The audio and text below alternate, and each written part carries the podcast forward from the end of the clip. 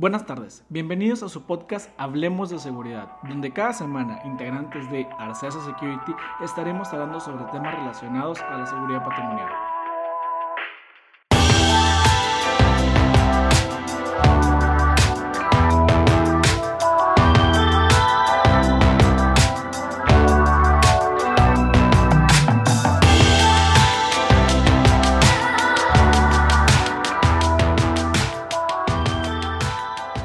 ¿Qué onda, Alan? ¿Cómo estás? Buenas tardes. Excelente, Dani, listo para grabar una cápsula más. Víctor, ¿cómo estás? Buenas tardes. Excelente, buenas tardes Dani, buenas tardes Alan.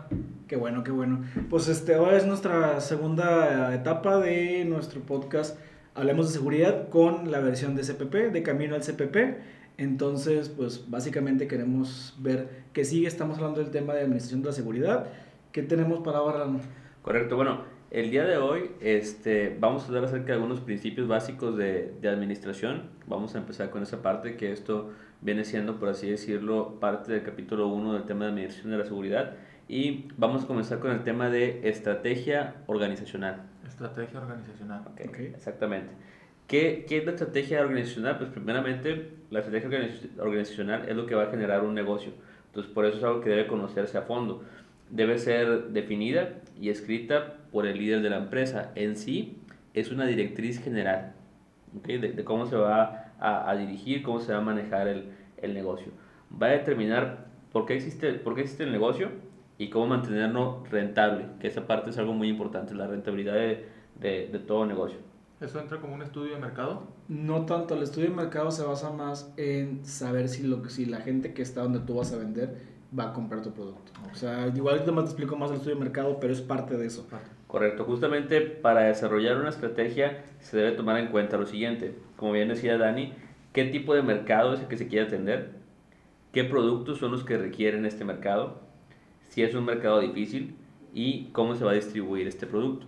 Aquí estamos entrando en cuestiones este, pues meramente eh, administrativas, este, que a lo mejor para una persona de seguridad pueden sonar como que, oye, pues ¿por qué tengo que saber eso? No, ahorita vamos a ver la importancia de esto, porque al final del día todo proceso de seguridad este, debe ir, eh, por así decirlo, eh, alineado o, a, o a la par justamente a- al negocio, a cumplir las metas que tiene el negocio. Al final del día, pues todo se mide en números, ¿no? No, y otra cosa, o sea, que no puedes eh, ser muy, muy seguro y no vender. O sea, tienes que Exacto. vender y ser seguro. Sí, tiene que ser ambas cosas. Que, que eso, eso es un- una, una pelea que siempre he visto en muchas empresas que no, no le meten el dinero necesario a la seguridad porque si prefiero ser más rentable a tener seguridad. Entonces es una forma de trabajar desde, desde un inicio, desarrollar un modelo de negocio que sea rentable y sea seguro. Porque siempre han dicho ¿no? que la seguridad es un gasto. Pues lo, lo quieren manejar así, ¿no? Como que la seguridad es un gasto, pero no lo es. Y es que el retorno de inversión a, a la seguridad no se ve a corto plazo, se ve a largo plazo y Ah, tienes que saber cómo plasmarlo. Más adelante vamos a ver esa parte cuando veamos eh, algo de, de administración financiera. ¿no? Por lo pronto, retomando el tema de estrategia organi- organizacional, la estrategia organizacional debe comprender lo siguiente, debe comprender infraestructura, debe comprender capital humano, soluciones integra- integrales de seguridad, tecnologías y la normatividad. Eso es lo que debe eh, comprender todo lo que tú plasmes como una estrategia organizacional. Ahora, eh, una cosa hay, hay que decirlo, si no conocemos el mercado, no podemos ofrecer soluciones. Entonces, no se debe dejar a un lado la estrategia de, eh, eh, en seguridad, o sea, para claro lo que decíamos, para hacer seguridad también tienes que conocer la estrategia de tu organización. Entonces, esa parte también es muy importante lo que debes hacer es tomar la estrategia organizacional como las bases y el respaldo para poder tú desarrollar tu estrategia de seguridad. Eso, eso es lo, lo importante. O sea, tú tienes que tomar como base la estrategia organizacional para desarrollar en base a eso tu estrategia de, de seguridad. Y eso es lo que te va a dar el respaldo, porque es como tú vas a poder decir al negocio de que, mira, yo te estoy dando esta, esta estrategia de seguridad porque tu estrategia como organización es esta. Eh, Y, y es, en esto me estoy basando, ¿no? Ahí es como puedes, eh, respondiendo a tu pregunta, Víctor, o sea, cómo manejarlo, ahí es como puedes tú demostrar cuál va a ser el retorno de inversión y cuál, va- cuál es la importancia de la seguridad tal cual. Exacto. ¿Qué Ahora. más tenemos? Eh, ¿Para qué tiene que, para desarrollar una estrategia de, organizacional, también se debe tomar en cuenta lo siguiente. Vas a tener un producto con alto volumen y con, con un margen bajo, o un producto con un bajo volumen y con un margen alto. Tiene que tomarse en cuenta también la calidad del producto, cómo se va a financiar el, el negocio, qué ventas y margen de utilidad se requieren para sostener el negocio, cuál es el FODA del negocio, Entonces todo eso tienes también que tomarlo en cuenta a la hora de desarrollar una estrategia de... Y, y eso fuera de, de, seguridad per se, o sea, es más creación de dirección, Correcto. de alta gerencia, porque pues básicamente es, es, las bases, es lo que ves en cualquier materia de, de emprendimiento que la puedes llevar en cualquier universidad, o sea, te enseñan a el FODA, por ejemplo, o sea, conocer tus fortalezas, oportunidades, este, amenazas y debilidades. Debilidades, exactamente.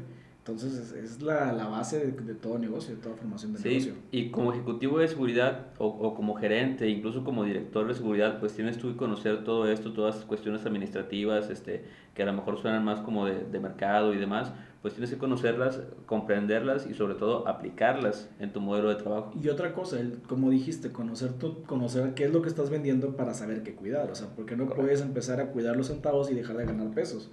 ¿Sí? Entonces tienes que saber qué, qué estás cuidando. También tienes que tomar en cuenta, o sea, aparte de tener el negocio, tienes que ver dónde quiere estar el negocio en un futuro. ¿A dónde quiere llegar? Exactamente, esa parte también es, es muy importante. La, la, estrategia organizacional pues también tiene que estar comunicada tanto dentro como fuera de la empresa. Dentro de la empresa todos los niveles y fuera de la empresa también con nuestros clientes.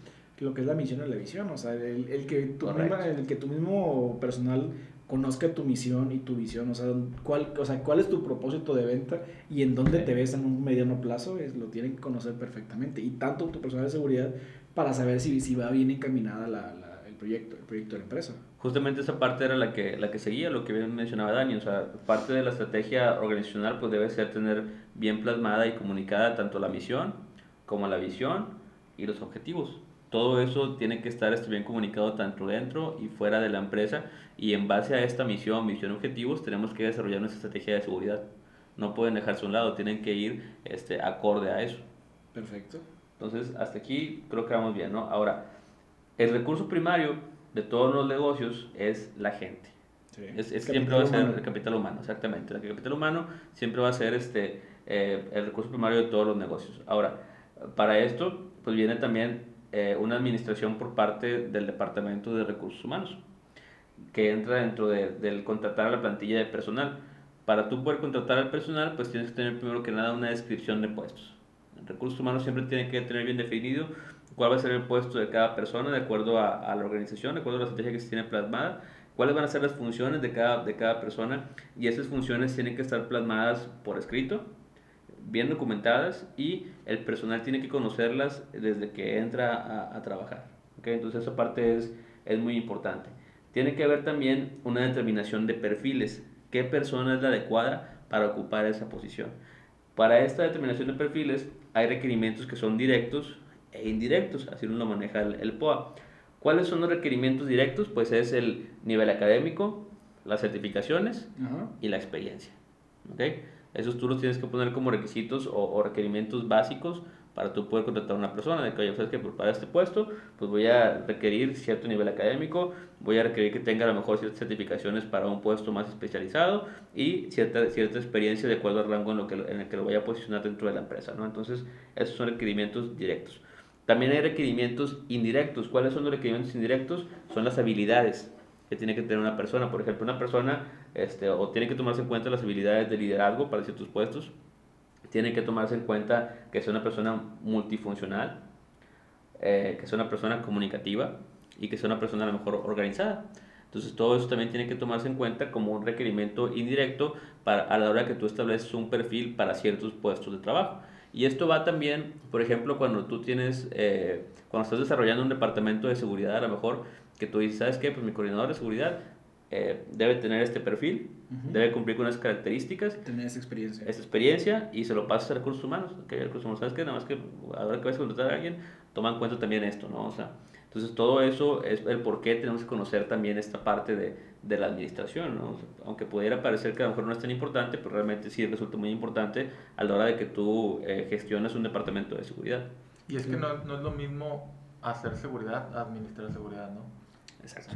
O sea, Son cosas diferentes. Muchos piensan, o a lo mejor, digo yo en mi caso, a lo mejor antes pensaba que hacer seguridad era todo, pero no, también hay que saber administrar la seguridad para estas cosas. No vas a poner en un puesto, a lo mejor, que requieres un gerente de seguridad que ocupa, o sea, que va a tener gente a su mando, uh -huh. y a lo mejor vas a poner una persona que no sabe dirigir, o no sabe ser un buen que líder. no tiene liderazgo. No tiene liderazgo, no sabe ser un buen líder, no que sabe, no sabe comunicarse. Jefe, no sabe comunicarse, y no sabe cómo plantearle la situación a, a, a su gente pues no vas a poner una persona así, ¿no? Exacto. Y la comunicación tiene que ir tanto de abajo como hacia arriba, porque al final del día, una persona que, que está a cargo de un departamento de seguridad a la hora de reportar este, los resultados de su departamento tiene que ser en un lenguaje financiero. Exactamente. Que es el lenguaje que, que, que, más se facilita para los ejecutivos que están más arriba y que al final del día eso es lo que ven. Entonces los indicadores son, son parte clave de todo eso. Los KPIs. Exactamente. Que los KPIs vienen más adelante en, en, las cápsulas que, que vamos a, a, realizar en todo lo que es cuestiones financieras. Pero todo esto va, va de la mano, ¿no? Entonces hasta aquí creo que vamos bien, ¿no? Sí. sí. Ok, muy bien. Ahora, Vamos a hablar acerca de los principios de manejo de negocios. Hablábamos ahorita acerca de, de, de la función de recursos humanos este, y eh, entrando a esto vamos a hablar acerca del reclutamiento. ¿okay? okay. El, el, reclutamiento este, pues viene en varias formas. ¿no? Hay reclutamiento a lo mejor este, búsqueda por medios impresos, eh, por medios electrónicos. Facebook ahorita se da mucho. Exacto, este, presenciales, por talentos, a lo mejor también este, por recomendación de empleados actuales. Hay ahí varias maneras en las que podemos reclutar personas. De hecho, eso lo estuvimos hablando en, en el podcast, por si lo quieren escuchar con Juan Manuel Jiménez. Correcto. Que nos comentaba, según el área o según el, el departamento que, van, que, que quiere llenar, es el motor de búsqueda que utilizan. Que si es un puesto gerencial, pues es LinkedIn o es OCC. Si es un puesto operativo, normalmente siempre buscan en Facebook, en reclutadores. Este, de, periódicos incluso. O sea, exactamente. Hay, hay, muchas maneras de, y va de acuerdo al perfil. Ese fue un muy buen capítulo, definitivamente. Sí, sí fue una plática muy, muy informativa este, con, con Manuel Jiménez. Entonces, sí, totalmente lo recomendamos y va totalmente de la mano a, a toda esta parte que vamos a platicar acerca del, del área de recursos humanos. Exactamente. Entonces, este, ahora, esa es la parte de reclutamiento. Posteriormente viene el proceso de selección mediante, mediante una, un filtro de, de, los candidatos, una ponderación de los requerimientos y pueden realizarse también evaluaciones psicométricas, pruebas a lo mejor de, de confianza, ya ahí depende del puesto eh, para el cual estén realizando este proceso de, de selección. Eh, también tiene que haber entrevistas, tanto por parte de recursos humanos, este, por el jefe del área, eh, y hay que asegurarse, y esta parte es muy importante, de que el candidato tenga una idea muy clara, tanto del negocio como del puesto. O sea, que, que él sepa, ¿sabes qué? Pues nos dedicamos a esto, nuestra misión, visión, objetivos son estos. Y el puesto para que tú vas, estas van a ser las funciones. ¿Okay? O sea, que era todo lo que platicábamos ahorita, no tener una comunicación muy clara con la persona en cuanto a cómo va a desempeñar sus actividades. Ahora, es importante conocer los procesos de selección y crear personalmente los requerimientos para puestos clave en la organización.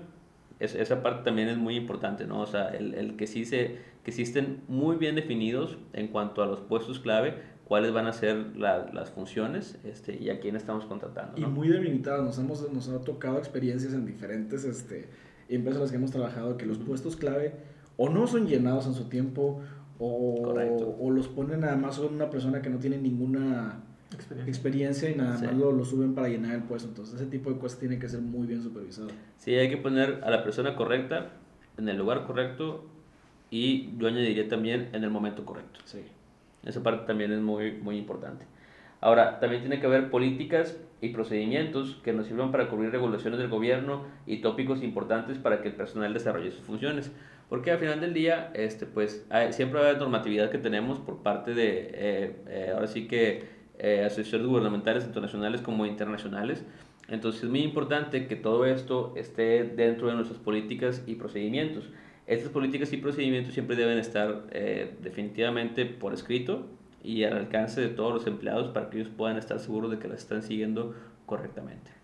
Ahora, también tiene que tomarse muy en cuenta sueldos y prestaciones, este, lo que es el tema de promociones, eh, códigos de ética, conducta, uso de tecnología de la información, temas del retiro, salud ocupacional, quejas y, sugeren y sugerencias, lineamientos de seguridad y protección civil, todo eso tiene que estar dentro de, de nuestras políticas y procedimientos. Y bien detallado, o sea, es, bien detallado, es una cosa porque pues la, al fin y al cabo mucha gente se cambia de trabajo o acepta un trabajo por no tanto por el sueldo, o sí, pero también por los beneficios que, que, te, que te, incluye. Sí. Y, y, es lo que platicábamos también en el capítulo pasado, ¿no? Sí. En el capítulo pasado hablamos de qué motiva al personal, ¿no? Uh -huh. O sea, a veces no es tanto el sueldo, sino cómo él se siente trabajando o cuál es su trabajo. Porque imagínate, a lo mejor contratas a una persona y lo contratas para un puesto y él está trabajando bien a gustamente y de repente llegas y le das otra función y él dice, oye, espérame, yo no estoy a gusto, me contrataste para esto. Sí, sí, sí. Y lo vas a sacar de su zona de confort. sea, O no, por algo que no firmó. Y, y otra, y otra cosa importante, o sea, si tú llegas contratado y te digo, te voy a dar el 13% de tu caja de ahorro, este, y de repente, ah, ¿sabes qué? Es que no es el 13 porque te voy a retener impuestos, va a ser el 9. Y dices, oye, me cago, pues yo, yo, Yo entré por eso, a lo mejor. Exactamente. Sí. Sí, entonces toda esa parte también es muy importante tenerla bien definida desde un inicio, totalmente, ¿no? También se debe estar muy familiarizado este, dentro de todo el tiempo que esté trabajando el, el personal con las políticas y los procedimientos, como decíamos ahorita, pues para el correcto desarrollo de, de sus funciones. Y eh, tiene que también haber una evaluación de desempeño y de capacitación, ¿ok? Tiene que haber indicadores claros para poder medir el trabajo realizado y que esos indicadores nos sirvan para poder contribuir con la estrategia del negocio. Al final del día, lo que no se puede medir, no se puede mejorar. Exacto. O lo que no se mide, no se, no se mejora, ¿no? Entonces, es muy importante que tengamos siempre este, esos indicadores, que estemos pendientes de ellos también en cuanto al tema de cómo está realizando un trabajo, porque muchas veces eh, eh, muchas empresas se enfocan únicamente en temas de producción. Esos son los indicadores más importantes, ¿no? Producción, qué tanta producción tenemos, qué tanta merma, ¿Qué es lo que decíamos al principio? O sea, a ellos les, les interesa la, la venta, les interesa la continuidad del negocio, Correcto. Pero no evalúan que la seguridad influye en la continuidad del negocio. Y, por ejemplo, hablando ahorita del tema de capacitación, pues es muy importante también que los empleados estén capacitados y tener indicadores muy claros en cuanto a cómo se están llevando a cabo esas, esas capacitaciones, quién las está impartiendo, cada cuánto, y tener una meta o objetivos bien definidos en cuanto a la capacitación y asegurarse de que se estén cumpliendo correctamente, para asegurarnos de que los empleados conozcan cómo hacer su trabajo y lo estén desempeñando de forma correcta. Y esto al final del día pues te va a generar una producción mayor y, y mejor. Y con mayor utilidad. Exacto. Que, Porque, que o sea, si puedes producir el mundo de cosas y tener una muy buena utilidad, pero si se te va todo en pérdidas o en merma, Ujú. pues se baja el sello no contiene. O sea, no, no está siendo rentable como deberías. Entonces, es justamente eso, o sea, siempre hay que buscar la rentabilidad este, y todas estas cosas que estamos platicando definitivamente van a contribuir a ello. Entonces, hasta aquí eh, vamos con, con esta parte, ¿no?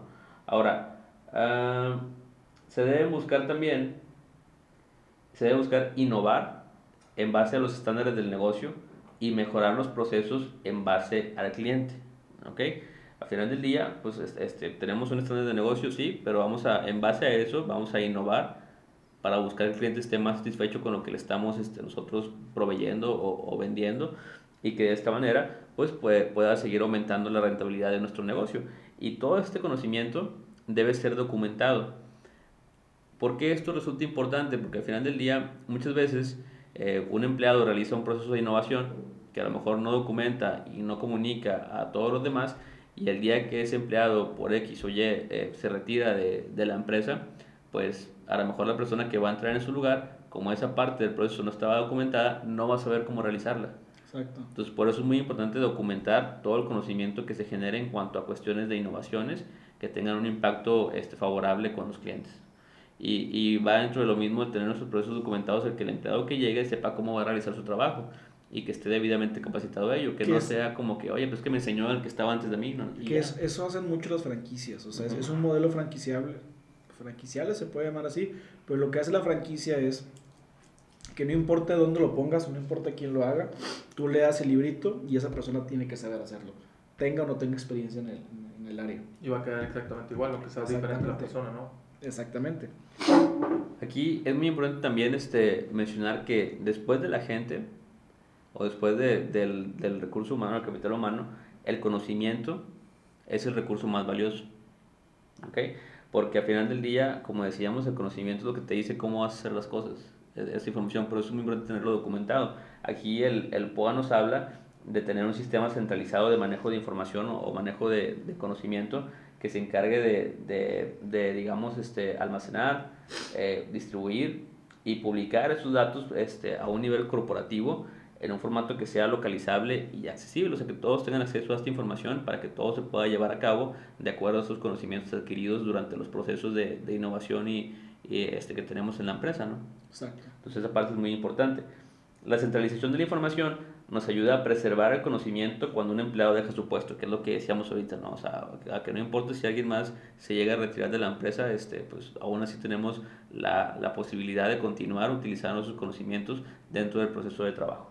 Ahora, las plataformas de datos del, del negocio es muy importante mantenerlas protegidas, este, que no caigan en malas manos este, y, y que sean eh, y que no vayan a destruirse o algo por el estilo, ¿no? No, y capacitar a tu gente, eso es muy importante, capacitar a tu gente para que no sea víctima del phishing. Exacto. Ya lo hablamos en, una, en un episodio de seguridad cibernética, Sí, pero el hecho de que el phishing es, es donde más fácil entran la- la- los hackers para poder vulnerar toda tu información. sí, sí, todo lo que es ventas, cuestiones de eficiencia, productividad, rentabilidad, rentabilidad, perdón, tiene que estar definitivamente bien documentado y protegido también sobre todo.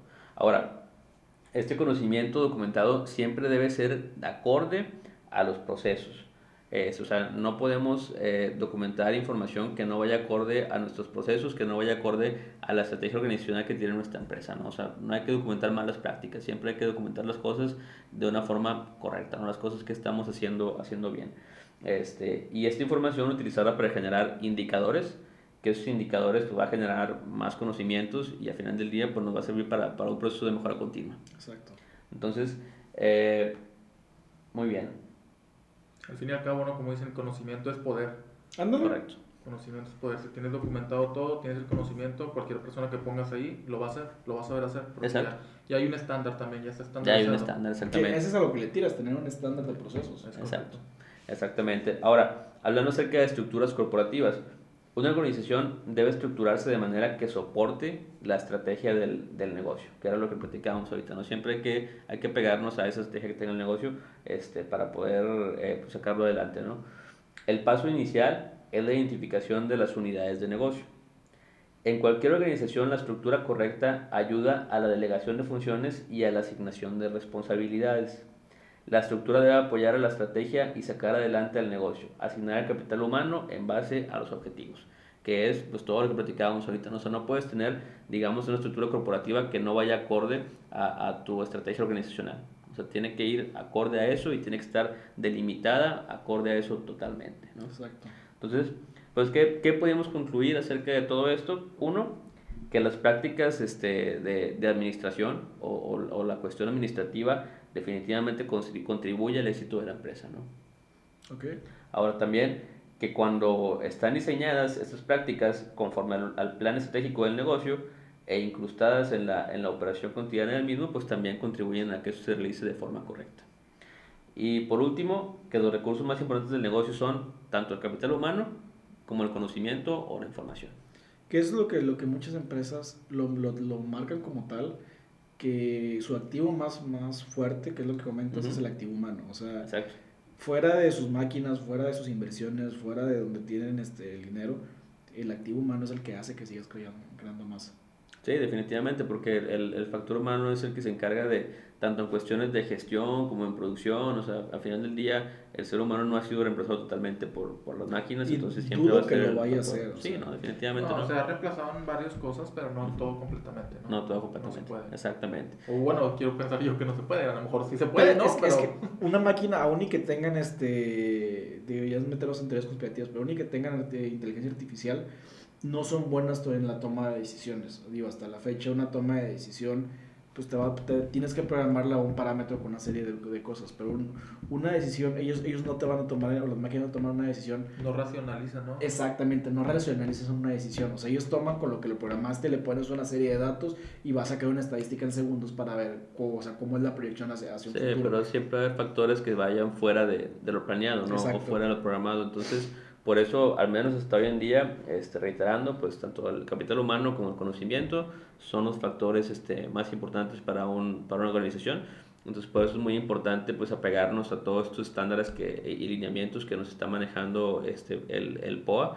Este, y eso va tanto como un eh, gerente este, operacional, este, cualquier nivel, ¿no? Este, y sobre todo para los ejecutivos de seguridad, ¿no? O sea, conocer acerca de todo esto y aplicarlo a la hora de que gestionen y hagan seguridad.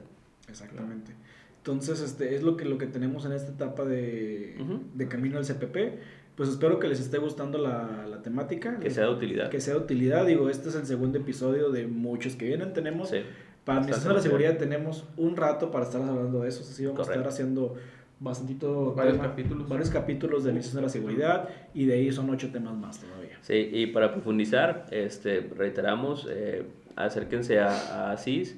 Este, en, en el, en el POA viene también toda esta información todavía este, más a profundidad. Ahorita es un resumen muy breve lo que, lo que nosotros hacemos. Este, porque al final del día pues también buscamos el obtener la certificación de, de CPP en algún punto y este material pues es, digamos, para, para apoyo de eso, ¿no? Es la Biblia, ¿no? Pues el, el, el, Prácticamente. el POA viene siendo la Biblia del CPP. Y además de esta hay otras certificaciones que en su momento después hablaremos, como el Ujú. PCI, que es el profesional de las investigaciones, Sí. este, entre otras certificaciones que ahorita no traigo a la mente, pero sé que es una cosa que, que tiene mucho material para hablar. Entonces, pues bueno, lo que les reiteramos, este, ahora sí ya estamos en YouTube. Este es el segundo episodio que se sube a YouTube. Correcto. Este, estaremos saliendo todos los jueves, 6 de la tarde, este, en tanto en las redes sociales de podcast que ya conocen, como Spotify, eh, o Apple Podcast, Google Podcast, todo lo que termine en podcast, ahí estamos. Este, en, eh, estamos también en Instagram, estamos en Twitter, estamos en Facebook. Encuéntranos como Arcesa Security, Arcesa igual en Security. YouTube. Y pues cualquier duda ahí dejen sus comentarios, denle subscribe, denle su campanita, porque ya que ya somos youtuber también. Entonces, este, pues bueno, nos y ahora vemos. que ya estamos en YouTube, pues ahí agreguen comentarios. Cualquier comentario es bueno, ya sea malo o sea bueno, ustedes háganoslo saber. ¿Qué les Sí. gustaría saber? ¿Qué tema quiere que profundicemos? Lo podemos hacer también. Dejen sus comentarios. Este, Correcto. pues le reiteramos, cualquier cosa estamos en redes sociales y nos vemos la siguiente semana. Hasta luego. Muchas gracias. Gracias. Hasta luego.